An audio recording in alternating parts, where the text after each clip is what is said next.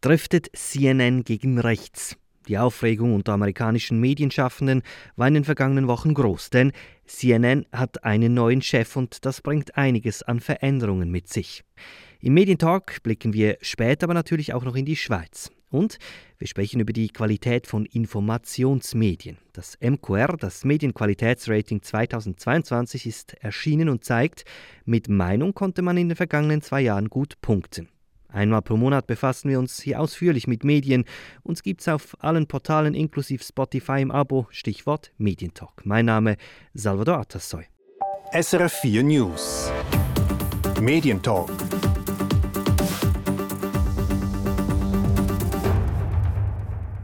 In Amerika herrscht eine Art medialer Meinungskrieg. Auf der einen Seite stehen die Konservativen, die eher rechts politisieren, die Republikaner. Auf der anderen Seite die Demokraten, die eher das Mitte-Links-Spektrum abdecken. Und dieser Graben zieht sich mittlerweile auch tief durch die Medienlandschaft. Die zwei bekanntesten Vertreter, die Fernsehsender CNN und Fox News. CNN ist eher demokratisch, Fox News klar republikanisch im Meinungsteil. Groß war darum die Aufregung in den vergangenen Wochen von Washington Post über Newsweek bis hin zu Vanity Fair über Personalrosschaden beim Nachrichtensender CNN. Tatsächlich hat der weltweit bekannte Nachrichtenfernsehsender einen neuen Chef, Chris Licht. Und unter Licht, so der Tenor, trifft er CNN nun gegen rechts. Oder, wenn ich es plakativ formulieren würde, der Sender, der vorher klar Position gegen Donald Trump bezogen hatte, sei zahmer geworden. Mehr noch, er zeige republikanische Züge. Eine Analyse, die verständlicherweise für große Aufregung sorgt unter Medienschaffenden. Ist damit also diese alte Ordnung, die seit den 90ern gilt, rechts steht Fox News, in der Mitte irgendwo CNN und links MSNBC, am Kippen? Ich habe bei Kurt Knüpfer nachgefragt. Er forscht zum Thema und lehrt am John F. Kennedy Institut an der Freien Universität Berlin. Also ich hätte jetzt erstmal als Beobachter gesagt, da hat sich ein Programmwechsel äh, äh, ergeben und natürlich ist das jetzt verbunden in der, in der gegenwärtigen politischen Situation da drüben eben auch mit der Sorge, dass sich hierdurch irgendwie im Medienmarkt äh, die Politik verschiebt. Aber zunächst mal ist festzuhalten, da hat sich jetzt aus, aus meiner Sicht bisher programmatisch nicht so viel getan. Also im Gegenteil, es soll wohl eher äh, wieder in Richtung ähm, weniger Meinungsmache und mehr Journalismus gehen, soweit ich, soweit ich informiert bin. Gut, das heißt aber, es hat offensichtlich Wechsel gegeben, wie ich das verstanden habe, auch an der Spitze. War das jetzt der Auslöser für, diesen ganze, für diese ganze Medienberichterstattung? Genau, es ist richtig. Äh, und da muss man natürlich auch zu verstehen, dass der Medienmarkt ähm, nach wie vor im Wandel ist. Wir kennen das hier aus unseren europäischen Mediensystemen nur begrenzt, weil wir eben sehr starke ähm, öffentlich-rechtliche Sender haben, die nicht so sehr betroffen sind von diesen Marktschwankungen. Das ist in den USA anders. Hier äh, hat der Wandel eigentlich bereits mit, mit CNN in den 80er Jahren angefangen, ähm, ähm, wo es dazu kommt, dass dieser Medienmarkt zunehmend fragmentiert. Und das Kabelfernsehen ist genau wie das Internet dann später sinnbildlich dafür, dass man so seine Nische suchen muss. Man muss äh, die Nachrichten auf eine bestimmte Art und Weise präsentieren, damit man eben Werbepartner findet ähm, und eben auch äh, Zuschauerschaften.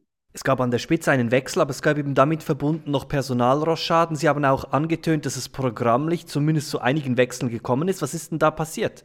Ja, also zunächst mal wurde jetzt ähm, Jeff Zucker abgelöst, der ist zurückgetreten, ich glaube relativ überraschenderweise, da weiß ich jetzt auch nicht mehr äh, zu den Umständen, äh, und wurde ersetzt eben durch ähm, Chris Licht, äh, heißt der Mann, ähm, der eine lange Fernsehkarriere eigentlich schon hat, ähm, Business Insider ist und der dafür bekannt ist, eben äh, ja so Sendungen ähm, zu platzieren, die dann höhere Einschaltquoten bekommen, wenn er übernommen hat.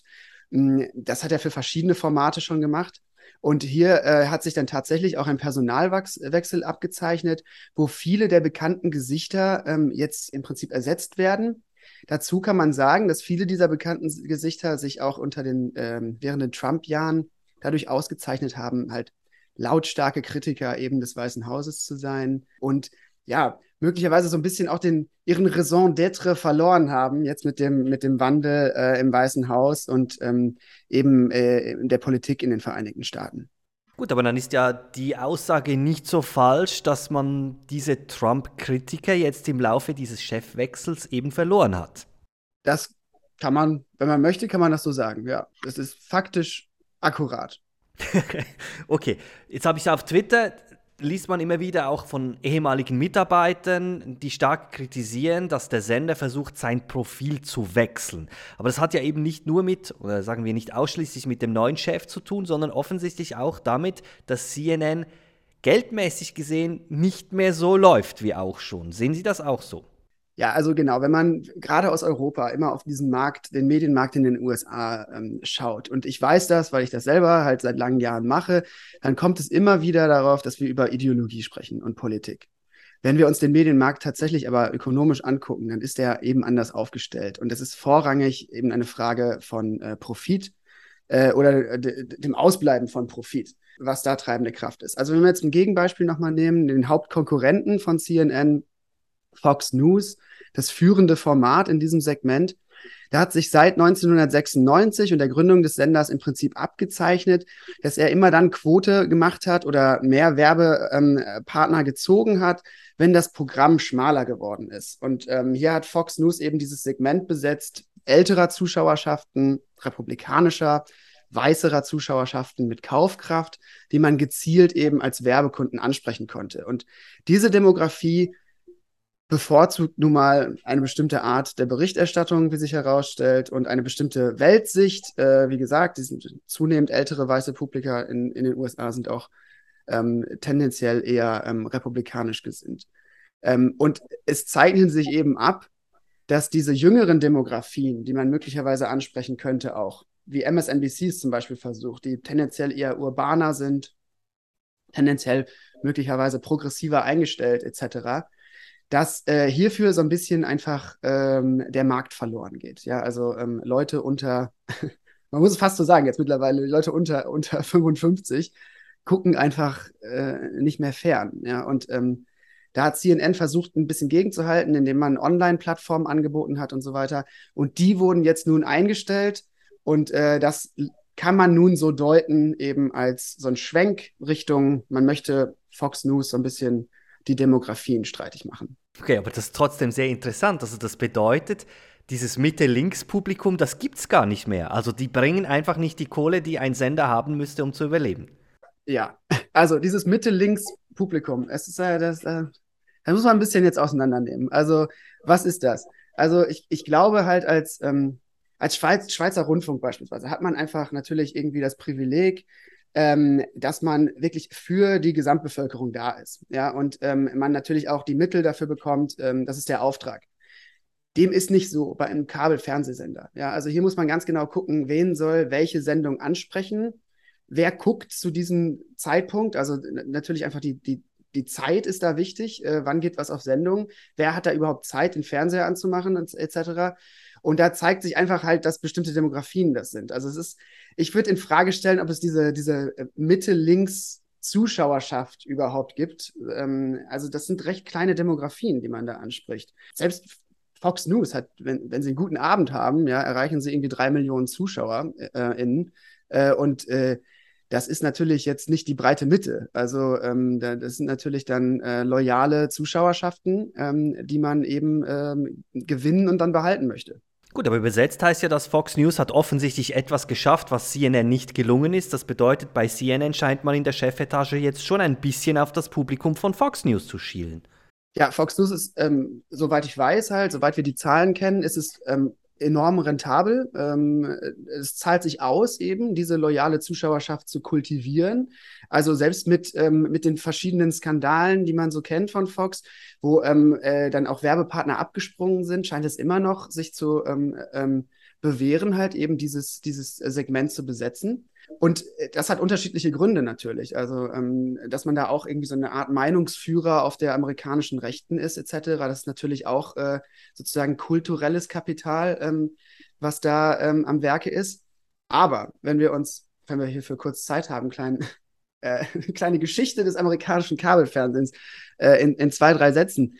Es ist historisch so gewesen, dass CNN wirklich Reportagen geschaltet hat. Ja, also CNN ist damit im Prinzip aufgekommen, dass man mehr Zeit hatte, Hintergrundreportagen zu bringen, als jetzt im gewöhnlichen Fernsehen, dass man Korrespondenzen an den unterschiedlichen Orten der Welt hatte. Wir, wir erinnern uns vielleicht an die 90er, diesen CNN-Effekt, dass ähm, Reportagen einfach vor Ort waren und man diese, diese neue Art des Fernsehjournalismus praktiziert hatte.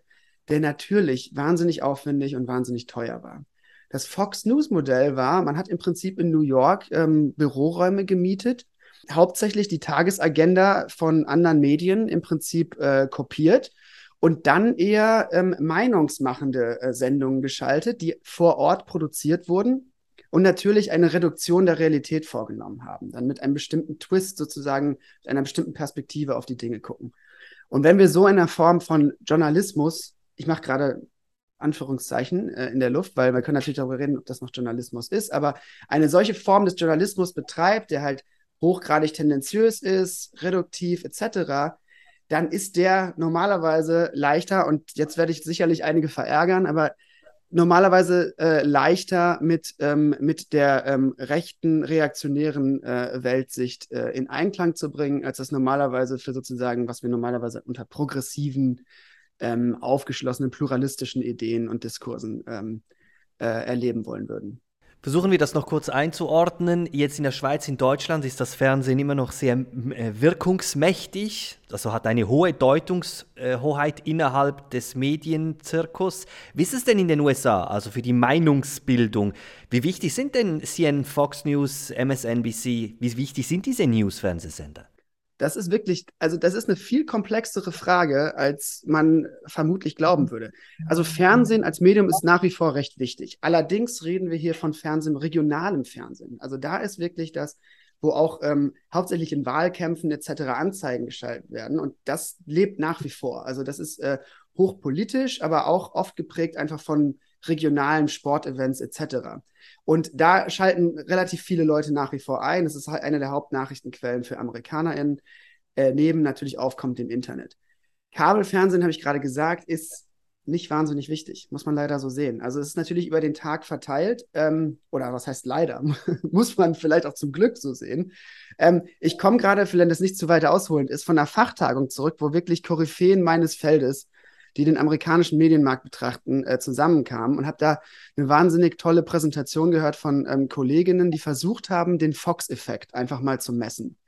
Und äh, im Prinzip ist das Ergebnis ihrer Studie, sie haben aus unterschiedlichen Quellen eben Einschaltquoten, ähm, äh, etc., ähm, halt auch durch Umfragewerte versucht einzuschätzen, wer guckt überhaupt Fox, wie ist die Reichweite. Und im Prinzip ist es halt diese drei drei Millionen, äh, die regelmäßig erreicht werden. Über eine Woche hat eine Sendung wie ähm, Tucker Carlson, ähm, also die, die, die, die Hauptsendung am Abend, ähm, erreicht dann etwa 21 Millionen ähm, unterschiedliche Amerikanerinnen. Aber das ist auch ein kompletter also Sonderfall. Das ist nicht vergleichbar mit Sendungen auf CNN. Das heißt, die, ähm, die Tragweite hier ja, ist, ist relativ gering.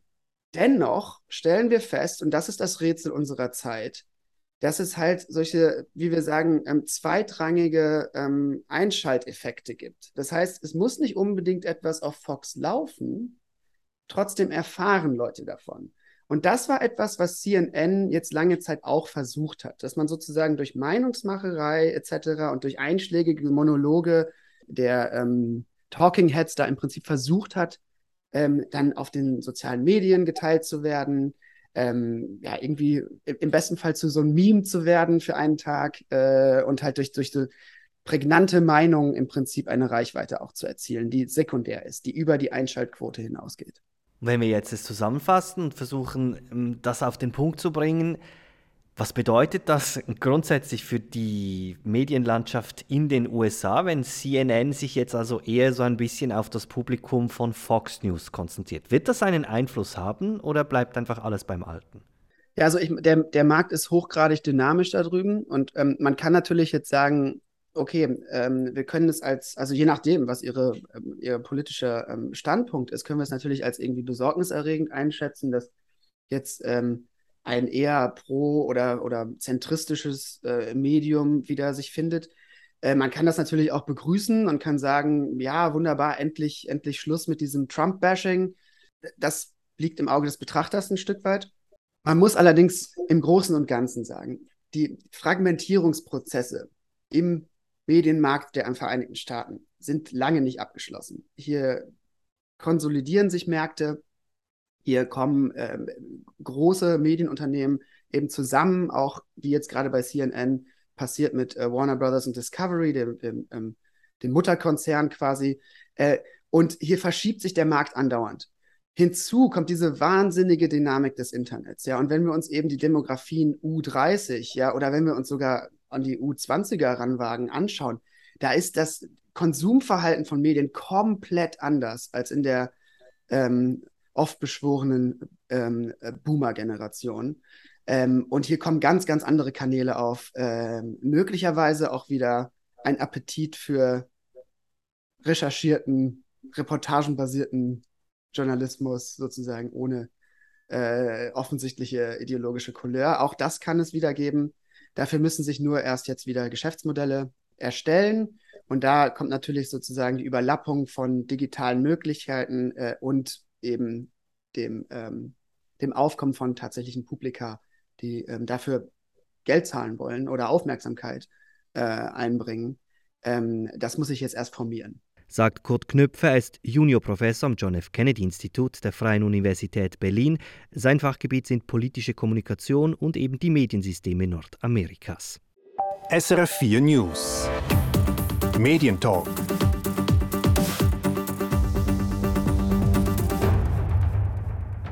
Von den USA nun zurück in die Schweiz. Was ist das beste Informationsmedium des Landes? Alle zwei Jahre erscheint hier eine Studie, welche diese Frage zu klären versucht, und das, indem man zwei Methoden kombiniert. Zum einen wird der Inhalt dieser Medien bewertet, mittels einer Inhaltsanalyse, zum anderen die gefühlte Qualität, also wie gut wird ein Produkt vom jeweiligen Publikum bewertet. Online, Print, Radio und TV wird gemessen und anschließend miteinander verglichen. Die Studie erscheint unaufgefordert und wird von privaten Firmen wie Novartis, Julius Baer oder Amag finanziert, mit Beiträgen zwischen 10.000 und 40.000 Franken. Herausgeber ist der Stifterverein Medienqualität Schweiz. Rena Zulauf ist eine bekannte Medienanwältin hierzulande. Sie sitzt im Vorstand des Vereins und auf die Frage, warum es dieses Rating brauche, sagt sie: Ich glaube, wir leben in einer Welt, in der es sehr viele Ratings gibt. Es gibt ein Bedürfnis nach Rating. Äh, der Stifterverein Medienqualität ist eine rein private Initiative und es zeigt auch, dass es genügend Menschen und Unternehmen gibt, die ein Interesse daran haben, dass so ein Rating ähm, gemacht wird. Dazu kommt noch ein weiteres. Ähm, ich erinnere immer gerne an den verstorbenen Soziologen Kurt Imhof. Er hatte ja vor allem von den Leuchttürmen gesprochen, der traditionellen Medienhäuser, in dem Sinne, dass sie eben nicht nur als Leuchttürme ähm, Orientierung geben, sondern dass sie eben auch sich dadurch legitimieren, dass die Informationsverarbeitung durch ein professionelles System hindurchgeht. Und deswegen ist auch eine Beobachtung der Medien, eine Medienanalyse und eine Medienbewertung wichtig und richtig für die allgemeine Debatte.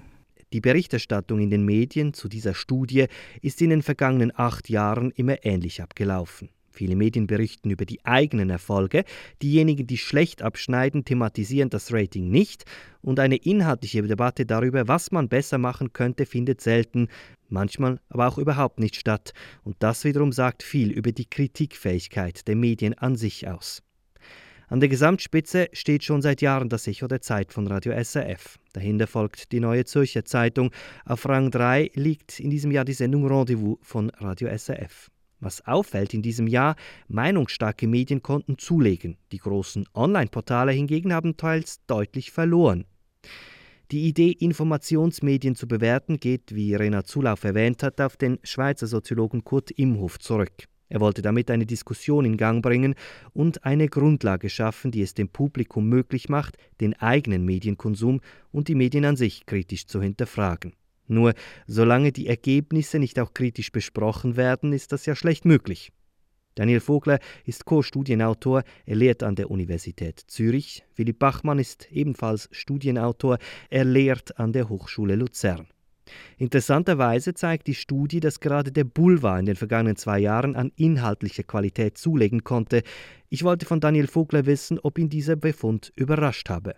Nicht unbedingt, weil auch der Boulevard ist ja von der Nachrichtenlage abhängig. Ähm, wenn die Corona-Pandemie bringt es mit sich, dass auch mehr Relevantes, über mehr Relevantes berichtet wird. Man kann sich dem Thema nicht entziehen und unsere Studie zeigte, dass gerade die Boulevard- und Pendlerzeitungen bei Einordnung und Relevanz äh, einen Sprung nach vorne gemacht haben. Also kann man sagen, die Pandemie hat dem Boulevard aus Qualitätssicht gut getan. Ja, also in der inhaltlichen, der Berichterstattungsqualität stimmt das, aber wir weisen ja auch darauf hin, dass die, dies nicht beim Publikum unbedingt so angekommen ist. Viele Boulevardtitel haben auch verloren in der Gunst des Publikums. Bleiben wir noch bei dieser gemessenen Qualität. Auffällig ist ja, dass vor allem die großen Newsportale, die zu starken Marken gehören, zu den großen Verlierern zählen dieses Mal. Wie ist das zu erklären? Das ist eine gute Frage die, das muss man natürlich individuell anschauen pro Titel. Es ist nicht so, dass da überall die gleichen Faktoren spielen. Wie gesagt, dass zum Beispiel bei den großen Boulevardmarken haben wir ja eher wenig Verlust, das sind ja auch sehr starke Marken, da spielt ihnen die Nachrichtenlage in die Karten.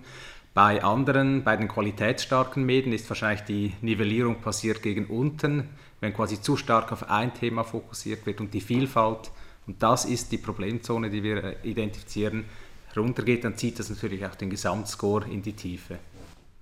Jetzt wird es spannend für mich. Zu den großen Verlierern gehören srf.ch-news und nzz.ch. Was sind die Gründe? Also hier sehen wir schon auch die, diese sinkende Vielfalt als Problem. Das heißt, durch den starken Fokus auch hier wird eben die, durch dieses Gesamtangebot, das so viel auf ein Thema fokussiert wird, wird eben genau diese Dimension schneidet bei der inhaltlichen Berichterstattungsqualität, wo wir eben eine Gesamtkomposition wollen. Da soll auch Sport eine Rolle spielen, auch Soft News darf einen gewissen Stellenwert haben. Da sehen wir eine Fokussierung auf einzelne Themenbereiche, die dann den Vielfalt-Score in die Tiefe zieht. Und das ist bei diesen Medienmarken, bei srf.ch zum Beispiel, ist es die inhaltliche Berichterstattungsqualität, die verloren hat, während man bei der Befragung stabil blieb jetzt ich so als Depp von außen sehe, dann das Echo der Zeit gewinnt. Auch die NZZ am Sonntag als Printtitel läuft wahnsinnig gut in diesem Rating, aber die dazugehörigen Online-Portale sind schlecht. Zumindest was die Qualität betrifft, haben sie verloren. Wie ist diese Diskrepanz dann zu erklären? Also im direkten Vergleich ist es ja nicht so, dass die schlecht sind. Die haben dieses Jahr eine schlechtere Entwicklung vielleicht hinter sich, aber die äh, viele Online und zum Beispiel Printpendants sind ja ungefähr gleich auf. Ich würde auch nicht auf so zwei, drei Punkte Unterschied, würde ich sagen, das liegt so ein bisschen auch im Bereich der statistischen Fehlertoleranz, sollte man nicht übergewichten. Grundsätzlich haben wir auch gesehen, dass ähm, die Medienmarke, also die, das eine Rolle spielt während der Pandemie. Das heißt, vielleicht hier haben wir auch einen Effekt, dass diese NZZ, diese gedruckte NZZ in diesem Fall zum Beispiel stärker auch als ähm, als Marke wahrgenommen wird und die Qualität höher eingeschätzt wird. Noch ein kleines Beispiel, der Tagesanzeiger, der Printtitel, der verliert, das ist einer der wenigen. Weshalb? Das sind äh, nicht nur der Tagesanzeiger, gerade diese überregional regionalen Titel verlieren besonders auch hier wieder Vielfalt ist das große Problem und wenn man beim Tagesanzeiger online hat man das äh, zum Beispiel so, dass der die Verluste über andere Dimensionen wettmachen kann, da er gewinnt leicht und die bei der Printausgabe ist das äh, nicht gegeben. Jetzt kommt mein Lieblingsteil, die gefühlte Qualität. Was denkt das Publikum? Da sind ja zwei Dinge, die herausragen, zwei Titel, die WOTS und die Weltwoche. Äh, beide können hier massiv zulegen, beide polarisieren ja aufgrund der Meinung. Wenn ich jetzt daraus herausleite, dass Meinung gefragt war in Zeiten von Corona, ist das richtig? Das ist ein sehr spannender Befund und ähm, es ist tatsächlich so, dass die WOTS um 10 Punkte in der Publikumsbefragung zulegt und die Weltwoche auch im, im, um 16 Punkte sogar. Ähm, und hier noch zur Methode. Wir befragen die Leute, die die Medientitel genutzt haben und bitten sie dann eine Qualitätseinschätzung ab, abzugeben. Wir gehen davon aus, dass Leute natürlich nur die Qualität von etwas bewerten können, das sie auch kennen oder zumindest ab und zu auch konsumieren und nutzen. Und hier können wir jetzt schon sehen, dass bei den ähm, ähm, Titeln, die ähm, ähm, vielleicht ein sehr treues oder auch ein homogeneres Publikum haben, sehr stark zugenommen haben. Eine Deutung wäre, dass die Leute, die vielleicht immer so ein ambivalentes Verhältnis zu den Medientiteln hatten, vielleicht sich was anderes gesucht haben und dass jetzt sozusagen der harte Kern zurückbleibt und die finden das dann immer noch natürlich sehr gut bei der WOTS und bei der Weltwoche. Das würde auch erklären, warum wir zum Beispiel beim Echo der Zeit ähm, ähm, bei der Publikumsbefragung ähm, Zuwächse haben, dass ähm, das ein sehr treues Publikum ist und die, das Publikum das in der Corona-Zeit auch sehr geschätzt hat und dass die Leute, die die das irgendwie vielleicht so ein, so ein, gemischtes Gefühl dazu hatten oder manchmal das nicht ganz so toll sind, dass die sich andere ähm, Angebote gesucht haben sagt Philipp Bachmann. Er ist Co-Studienautor zusammen mit Daniel Vogler. Das Medienqualitätsrating 2022 gibt es gratis zum Download unter mqr-schweiz.ch. Das war's vom Medientalk. Weitere Informationen gibt's online srf.ch-audio. Mein Name Salvador Atassoy.